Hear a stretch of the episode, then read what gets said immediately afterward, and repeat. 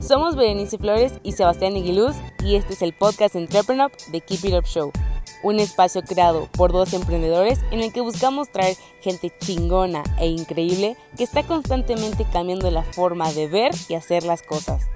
Cada martes, jueves y sábados podrás escuchar un nuevo episodio donde encontrar información clave que te ayude a impulsar tus ideas, tu empresa, pero sobre todo tus sueños.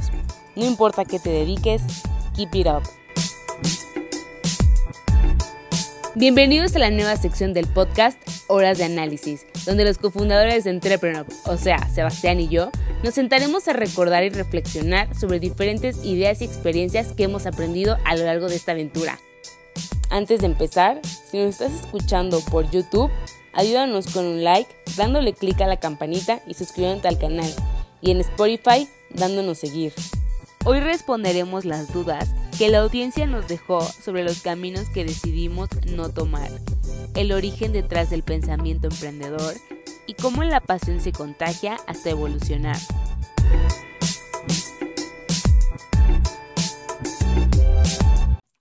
Bienvenidos y bienvenidas a la quinta, ya la quinta hora de análisis, eh, aquí con los cofundadores de Entrepreneur, con Berenice Flores y con Sebastián Aguiluz, alias yo.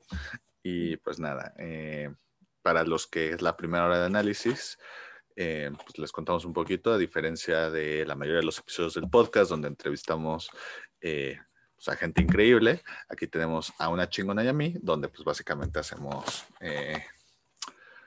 pues, hora de análisis, mesa redonda sobre diferentes temas. Y pues la primera, la segunda hora de análisis que hicimos era de preguntas y respuestas. La verdad es que nos llegaron todas sus preguntas por correo, por Instagram, etcétera, y pues no pudimos responder todas. Eh, y nos gustó mucho la dinámica, entonces quisimos repetir ahora y pues ya lo complementamos con algunas otras que nos mandaron. Eh, pero pues nada, antes de empezar, eh, ¿cómo está, cómo estás, Bere? De hecho, lo que dijiste de presentando la hora de análisis, este, complementaría ese pedacito con este, la hora de análisis, o sea, esta parte de la hora de análisis nació porque Sebas y yo siempre hacíamos eso en la empresa, acabando un evento, o no fuera evento, si veíamos una película, este, siempre era como, vamos a hacer hora de análisis de este momento, o, de esta película, y, y una vez compartimos como esa dinámica con uno de nuestros mentores, y fue como, oye, qué, padre que hagan eso siempre, hora de análisis. Entonces, no sé, queremos regalarles lo que hacemos, este, se puedan contagiar de esa, creo que, padre dinámica. Exacto. Yeah. A ver, entonces empecemos con las primeras. Y justamente ahora que dijiste lo de lo de que empezó de que no solo decíamos a la hora de trabajar, sino también con nuestro eh, en tiempo libre, viendo una peli, lo que sea. Gabriel nos pregunta cuáles son nuestros hobbies y pasiones. Va a empezar light. Mi hobby y mi pasión. Mi hobby, cañona, cocinar. me encanta cocinar, eh, comida saludable, postres saludables, de verdad me encanta. Eh, me encanta hacer ejercicio. Creo que es una de las pasiones que no sabía que tenía, porque antes yo decía, guácala, ¿a quién en su sano juicio le gusta sudar y sentir dolor? y ahorita es como de, ay, yo. este, y mis pasiones, eh, eso es algo que la verdad no lo sé, aún no sé cuáles son mis pasiones, pero creo que estar en constante eh, momento de ser curioso, creo que en algún momento me ha permitido encontrar aún lo que es lo que se puede definir como mi pasión. No me cierro aún, sigo experimentando cosas para encontrarla. Pues a mí me encanta leer de todo tipo. Eh, voy, a, es, chistoso porque le estoy contando a Bere, pero Bere sabe todo esto. Eh, soy muy fan de Star Wars. me sorprende que Bere no haya mencionado que es la mayor fan de Harry Potter y Moyo del mundo. Pero qué, qué, vergüenza, ¿eh?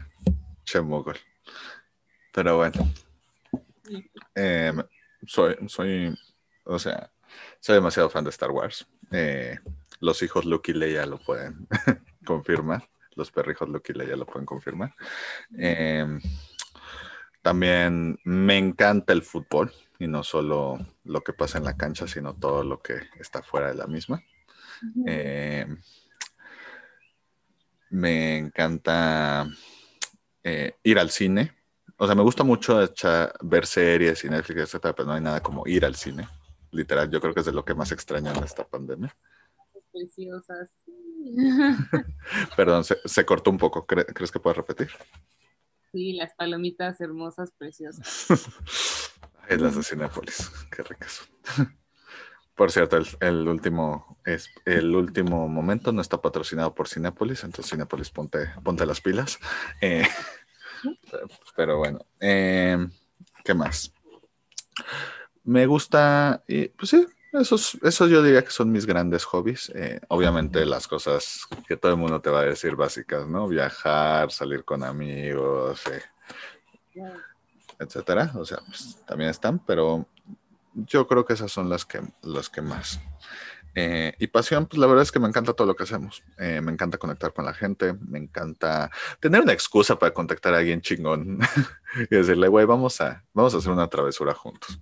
O sea, eh, y pues, no sé, soy un apasionado de contar las historias de, de, o de hacerlos, crear los espacios para contar las historias de gente que vale la pena.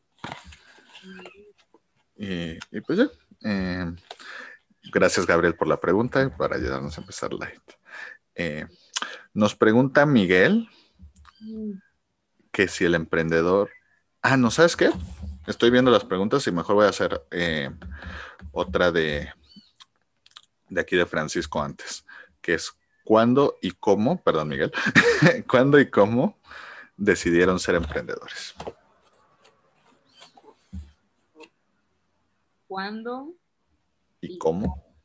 Bueno, en mi caso, si quieres yo empiezo y, ahorita tú te metes. Eh, yo fíjate que lo he analizado mucho últimamente y creo que fue una decisión que no fue tanto decisión, sino que la misma vida te fue llevando ahí, pero que siempre estuvo eh, como behind the scenes, como una, o sea, yo, ¿a qué me refiero con esto? Yo siempre supe que quería ser emprendedor sin saber lo que era ser emprendedor, ¿sabes? O sea, cuando yo era niño, me decían, güey, cuando tengas tu trabajo vas a trabajar en una compañía grande y vas a tener tu oficina y ta, ta, ta, y ya.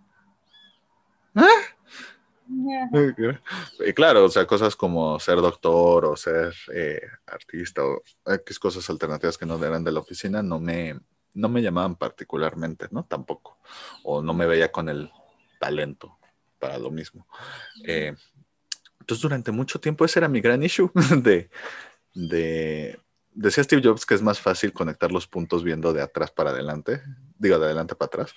Y, y por, justamente por esto lo decía, porque para mí fue como un, ahora que ya lo viví, es como, ah, güey, claro, es que yo me crié en un contexto donde toda mi familia es emprendedora y siempre tuvo negocios y ponía negocios. Y siempre pensé que eso estaba cool, pero pues como que la escuela no me enseñaba que podía hacer eso. Eh, ah, es que mi, mi, héroe personal es mi abuelo y pues, pues mi abuelo es un emprendedor.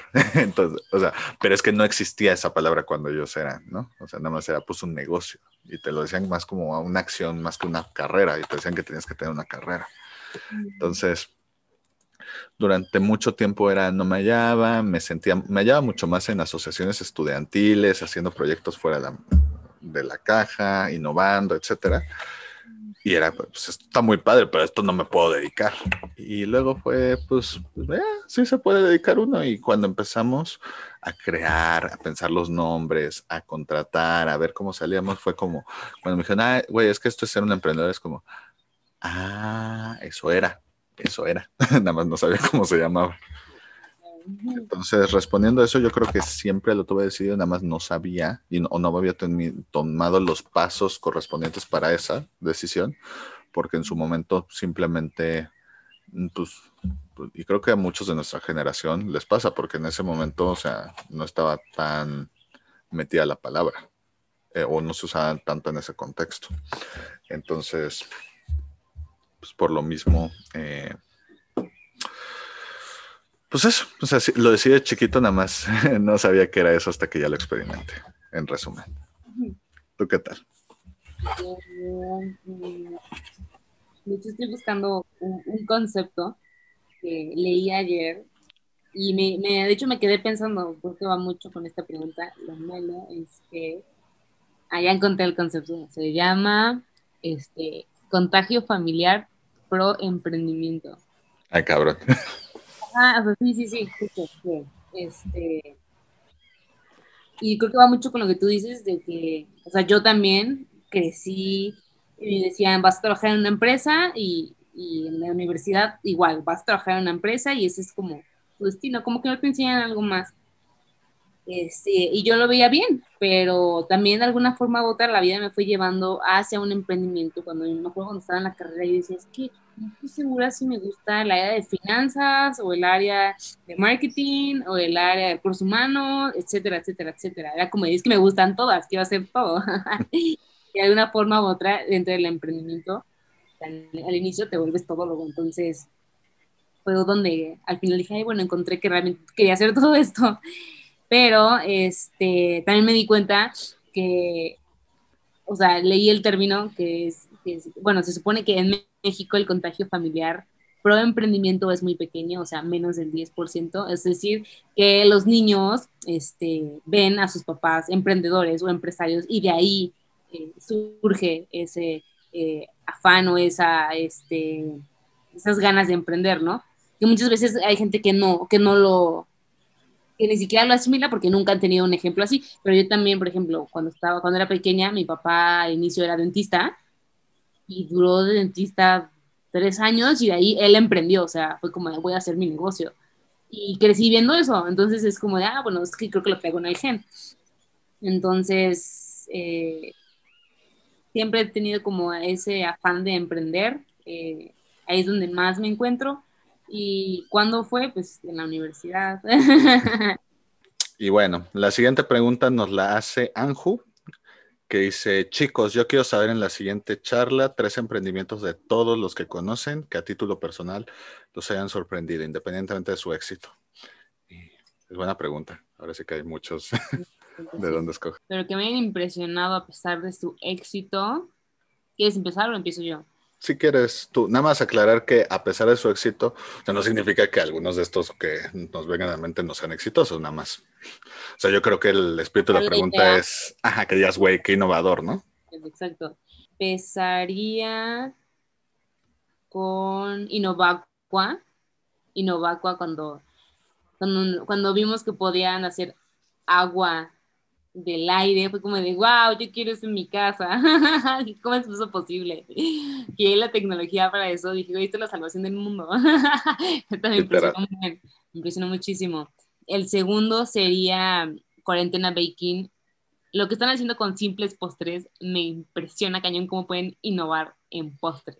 Oye, perdón, para los que a lo mejor no lo conocen porque ellos no los hemos tenido en el podcast, no sé si nos puedes contar un poquito sobre ellos. Ah, pues ellos empezaron a cocinar en su, en su casa postres durante la cuarentena, postres que son muy monchosos, muy elaborados con ingredientes, o sea, son postres muy diferentes, muy gordos, ricos, deliciosos, pero algo tienen que de verdad están jalando muchísimo, o sea, están haciendo como pop-up stores de filas y filas y kilómetros de filas, o sea, les está yendo muy bien, está muy padre. Eso ellos me han gustado mucho.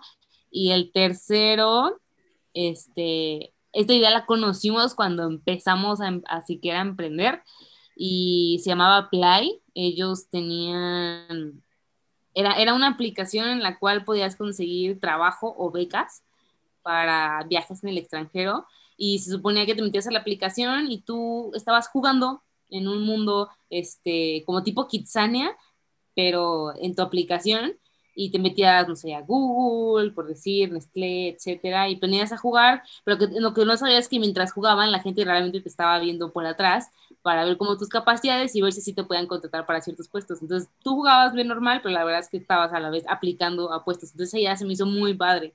Esa me gustó mucho. Mm, yo partiendo de, o sea, yo creo que aquí el criterio nada más va a ser ideas que dije, ah, su madre, se innovaron mucho.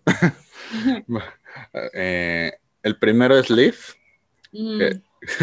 que, de hecho algo te dirá que el episodio se llama Los retos de innovar demasiado, que ya lo tenemos aquí en, aquí pues en este mismo podcast. Mm. Eh, pues básicamente hay una parte donde hasta dice de que estuvo tres, cuatro años con los del INPI tratando de registrarlo porque era, o sea, es como, o sea, ok, es un cepillo de dientes, no, no es un cepillo de dientes, ok, entonces es un chicle, no, no es comestible.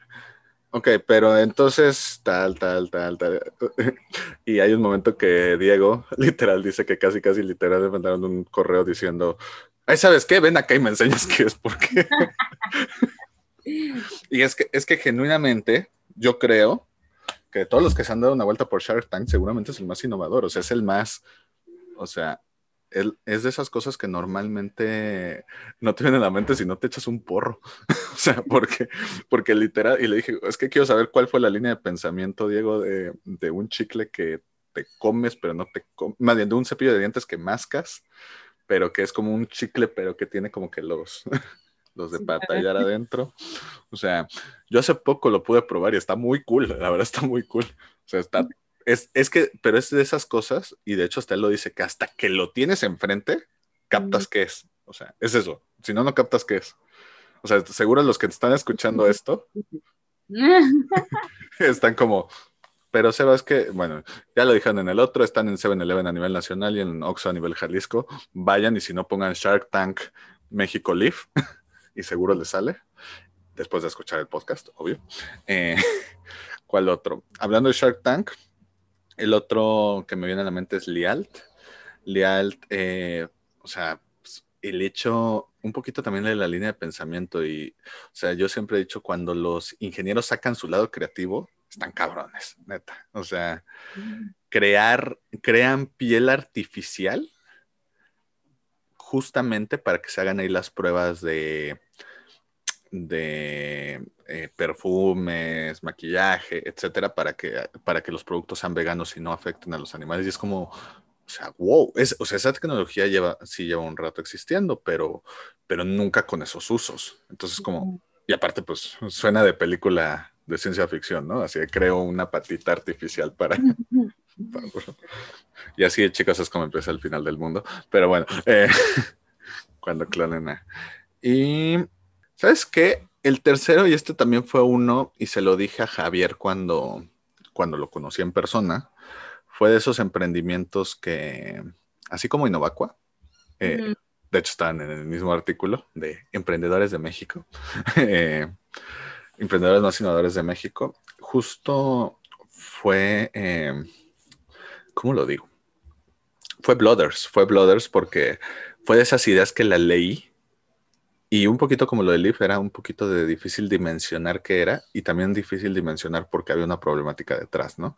Para los que no sepan, Blooders es una plataforma tipo de crowdfunding donde en vez de recolectar dinero, recolectas donadores para de donación altruista, básicamente para cuando creo que todos hemos estado en algún momento en un momento de emergencia que necesitamos donadores justamente pues es una plataforma que ayuda a esto y tiene un modelo de negocios eh, de emprendimiento social muy padre y que, y que creo que vale bastante la pena. Y, y, es más que nada eso, o sea, para, ¿por qué lo meto en la pregunta? Porque pues nunca se me hubiera ocurrido a mí un, meter el modelo de recaudación o de sharing economy para donadores en una plataforma y el modelo sustentable. Y como lo dice Javier en su episodio del podcast, no es promoción nada más, ¿eh? pero bueno, eh, como lo dice, pues es que hay muchas veces que no te das cuenta de una problemática hasta que la vives. Y Blooders nació literal de que les pidieron a los fundadores una donación y por X o Y no pudieron ir a darla. Y cuando, cuando llegaron, preguntaron por cómo estaba la mamá de ese amigo y pues lamentablemente ya había fallecido, ¿no? Y, y que pues, no habían podido donar porque justamente era un poquito difícil en ese entonces.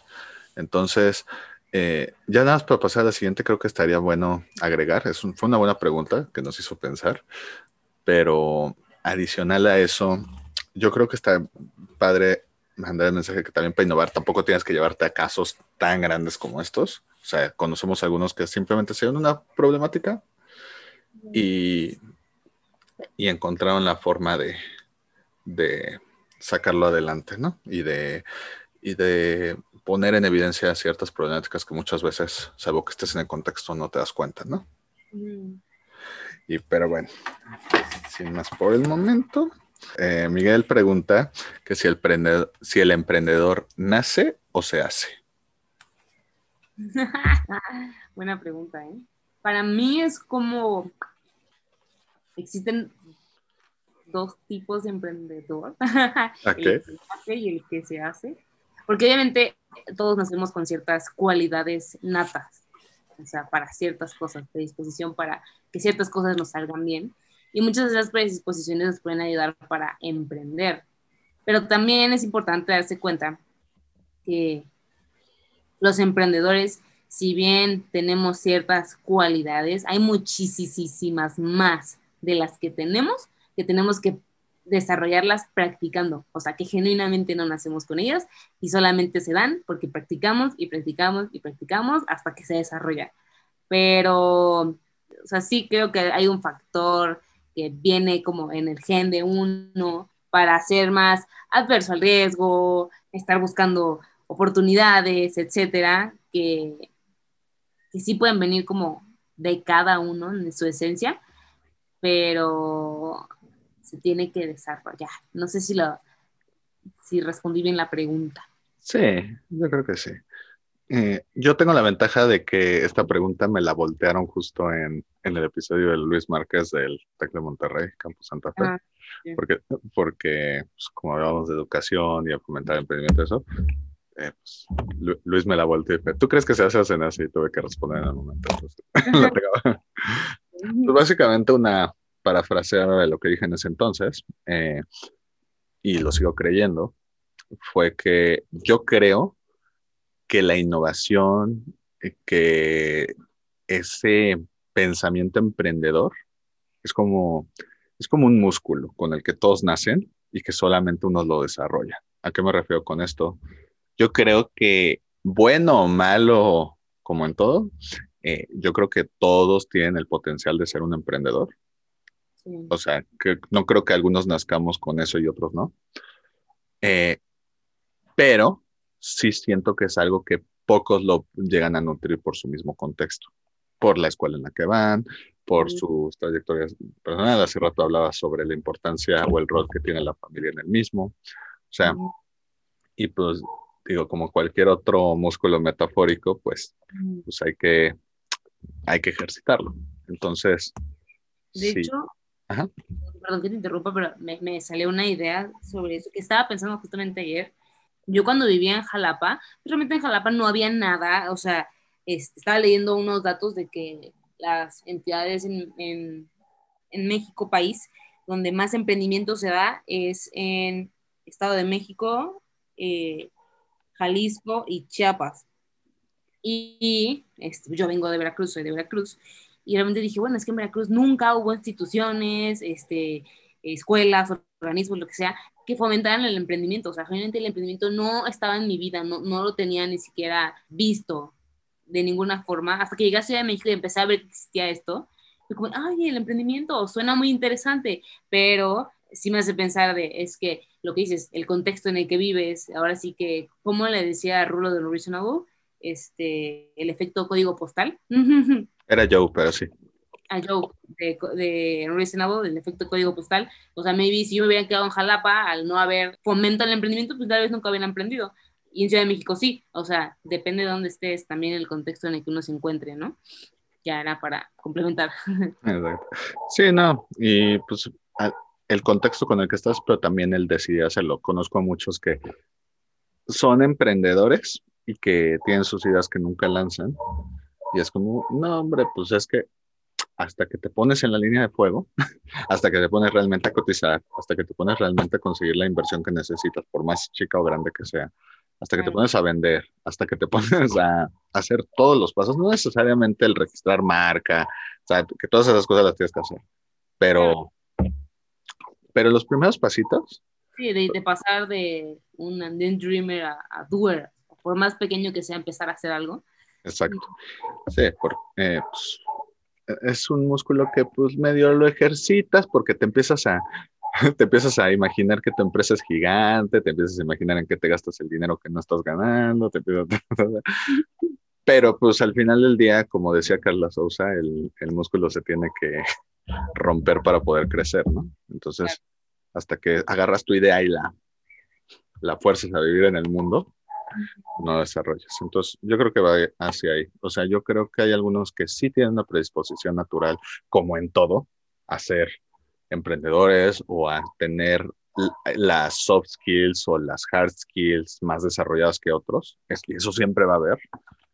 Pero, pero pues también.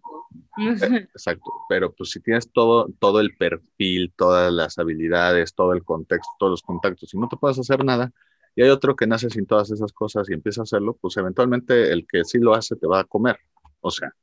Claro, al final el trabajo constante, o sea, no es con lo que se nace, sino lo, cómo lo trabajas y lo refuerzas es lo que hace la diferencia. Exacto. Ahora nos pregunta Daniela, si no fueras emprendedora, ¿qué te dedicarías? Si yo no fuera emprendedora, ay, no sé, yo siempre sería emprendedora. y siempre emprendería, siempre veo cómo emprender algo. Pero pues si no, o sea, literalmente ser un emprendedor, sería un godín. O sea, yo creo que se refiere más al tipo de profesión, ¿no? O sea, o sea por ejemplo, digo, si esto ayuda, eh, o sea, yo estoy seguro que si no fuera emprendedor, me gustaría trabajar en algo relacionado al fútbol eh, como institución. O sea, mm. Yo en su momento justo tuve la mala suerte que en la prepa fue cuando menos estaba pelando el fútbol, que es justo cuando decides qué vas a hacer. Pero de haberlo tenido tan presente como lo tenía antes y después, pues probablemente, o sea, nunca me imaginé entrenador o algo por el estilo. Y de futbolista, pues era muy malo para siquiera planteármelo, pero, pero pues sí, siempre, o sea, como que siempre ha sido un, ah, me hubiera podido dedicar a algo relacionado al fútbol. Eh, director deportivo o trabajar en una institución. El Real Madrid acaba de sacar su aceleradora, entonces si ver esa harta de mí, ya sé dónde puedo ir a buscar. pero, pero sí. Eh, ¿Tú? Yo, supongo que algo de relacionado a la comida, ¿no? Sí. De hecho, yo creo que si no fuera emprendedora, uno hubiera estudiado, o sea, aparte de administración, hubiera estudiado nutrición. y eh, de alguna forma u otra, vuelvo a lo mismo, hubiera emprendido algo que tuviera que ver con comida healthy. o postres, algo de comida o ejercicio. Mm, algo sobre eso creo que es lo que me había dedicado. ¿Qué negocio?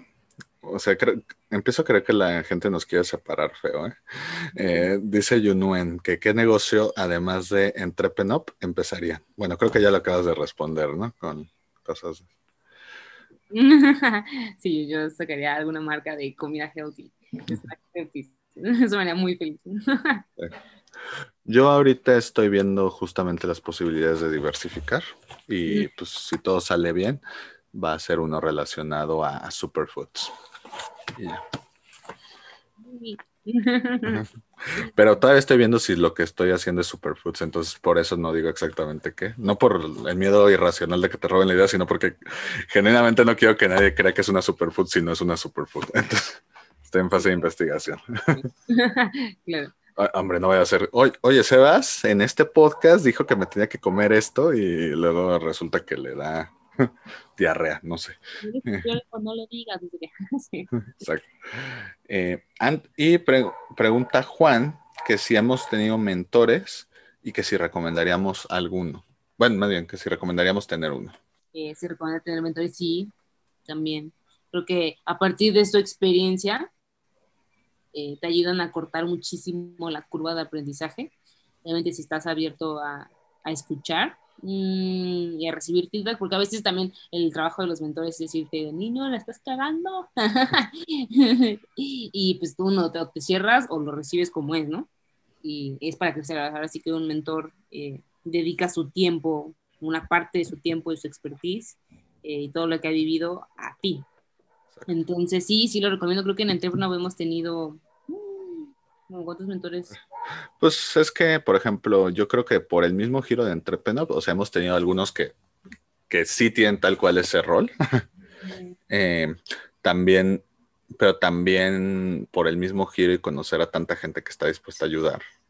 Hemos eh, tenido mentores y guías. Exacto. Hemos tenido mentores y guías, pero además de eso, o sea, sí siempre hemos, digamos que por la misma cultura y por el mismo giro hemos tenido, pues todo el siempre ha habido gente que nos, nos ayuda de esa forma que, o sea, que aún si no es de una forma oficial, de el mentor o nos reunimos o le pedimos un consejo, pues te están recomendando en todo momento, ¿no? O sea, sí, somos preguntones, o sea. Sí, somos preguntones. Y somos preguntones y lo que también me he notado es que la gente nos quiere ayudar, les gusta mucho lo que hacemos y nos abren muchas puertas y la verdad es que somos unos bendecidos en eso. Y yo, estando totalmente de acuerdo con todo lo que tú dices de que hay que buscar, que te ayuda, todo eso, solo quisiera hacer un asterisco en ese asunto, que yo creo que tan importante como, pues, eh, quién te da el consejo, más bien qué consejos recibes, es qué consejos no recibes. Entonces, como todo, eh, eh, yo, yo no buscaría un mentor por tener un mentor, ¿sabes? O sea, yo lo digo, no, no lo digo porque tú lo estás diciendo, lo digo porque sé que muchos casi casi es como un checklist de, ah, tengo que conseguir un mentor. Entonces a la primera persona que... Uno va a darse cuenta cuando necesite de un mentor, o sea, de hoy ya estoy avanzando, necesito este consejos sobre estos temas que yo no sé. O sea, entonces ahí es cuando sientes que necesitas un mentor. Exacto. Y si, es y si lo que dice Bere no es tu caso, que nos estás escuchando, pues, pues espérate. O sea, eh, para el mentor tiene que haber eh, match, tiene que haber, eh, tiene que saber lo que tú no sabes. tiene que... Necesidad de conocimiento, de experiencia. Exacto. Tiene que querer ayudar, tiene que ser alguien de confianza. O sea, tiene, o sea, son muchas cosas. A lo que ves, no con cualquiera. O no porque cualquier persona te diga que, quiere ser su mentor. Claro, eh, digo, pues sí, porque justamente hemos conocido emprendedores que es como de, ok, soy emprendedor, entonces, eh, check uno, tiene una oficina, donde no es cierto, al inicio no es necesario una oficina, check dos, este... un mentor. Un mentor no sé si lo necesito, pero lo dice aquí que, que debo tenerlo porque si no lo tengo no soy emprendedor. No necesito. Exacto. Sí, en nuestro caso se fueron dando más natural, o sea, fue de repente que le pedíamos las recomendaciones siempre a cierta persona. O sea, entonces fue como, ah, mira, creo que es nuestro mentor. de hecho, creo que ese es el momento perfecto, cuando se dio natural que ni siquiera te das cuenta. O sea, porque implica que valora suficiente su opinión para hacerlo y que te la está dando sin pedir nada a cambio. Ahora, eh, algo que esto no es muy de México y que nosotros no lo hacemos, pero que se hace mucho en Estados Unidos y me parece una idea interesante. Hay personas que literal eh, contratan mentores, por decir algo. Eh, sobre todo en compañías gringas. Yo, creo que se pierde un poco el chiste de, o sea, para mí, no, para mí eso no es un mentor, para mí eso es un consultor, que suena bonito, la verdad. Pero... sí, el mentor por definición no te debería de cobrar. No te cobras, te regala de su tiempo. Ándale. Sí, eres Luke Skywalker y llega Yoda y te dice, estás bien pendejita, güey, mira, se hace así. o sea, pero les dije al principio del episodio que era muy fan de Star Wars. Siempre voy a poder encontrar una conexión. Pero, pues sí, es muy importante tener un mentor cuando lo necesitas y elegirlo muy bien, porque muchas veces vas a tomar, o sea, la idea con el mentor no es que te tome las decisiones por ti, es que te aconseje y tienes que tomar las decisiones tú, pero la realidad es que sí le haces mucho caso a los mentores que ya son, ¿no? Entonces, asegúrate que sea alguien cuyo consejo, aunque no siempre estén de acuerdo, sea uno que puedas valorar y respetar bastante. Y, que sean buenos consejos, porque también esa es otra, como emprendedor van a recibir mil consejos y esos mil, no todos son buenos. y, es, y su verdadera chamba es decir, este sí, este no, este sí, este. Usen su poder de toma de decisiones. Exacto, Pero bueno, sin más por el momento, ahí se acabaron las preguntas de esto. Chicos, eh, no, nosotros siempre hacemos unas historias eh, un día antes pidiendo preguntas, pero no nos tienen que esperar. Eh, mándenos directo a message. Eh, algunos los sacamos de comentarios, etcétera, que nos pusieron. Y pueden mandárnoslo directamente desde ahorita y los guardamos para, la siguiente hora de análisis o, o, se los podemos responder en el momento, lo que sea. Y, y pues nada, estén atentos a nuestras redes donde anunciamos todo y donde pronto vamos a tenerles unas noticias bastante cool, esperemos. Y esperemos hayan disfrutado muchos episodios, nosotros lo disfrutamos mucho, esperamos hayan aprendido algo nuevo y nos estamos viendo en el próximo. Y bueno, pues nada, sin más por el momento, como decíamos en el podcast.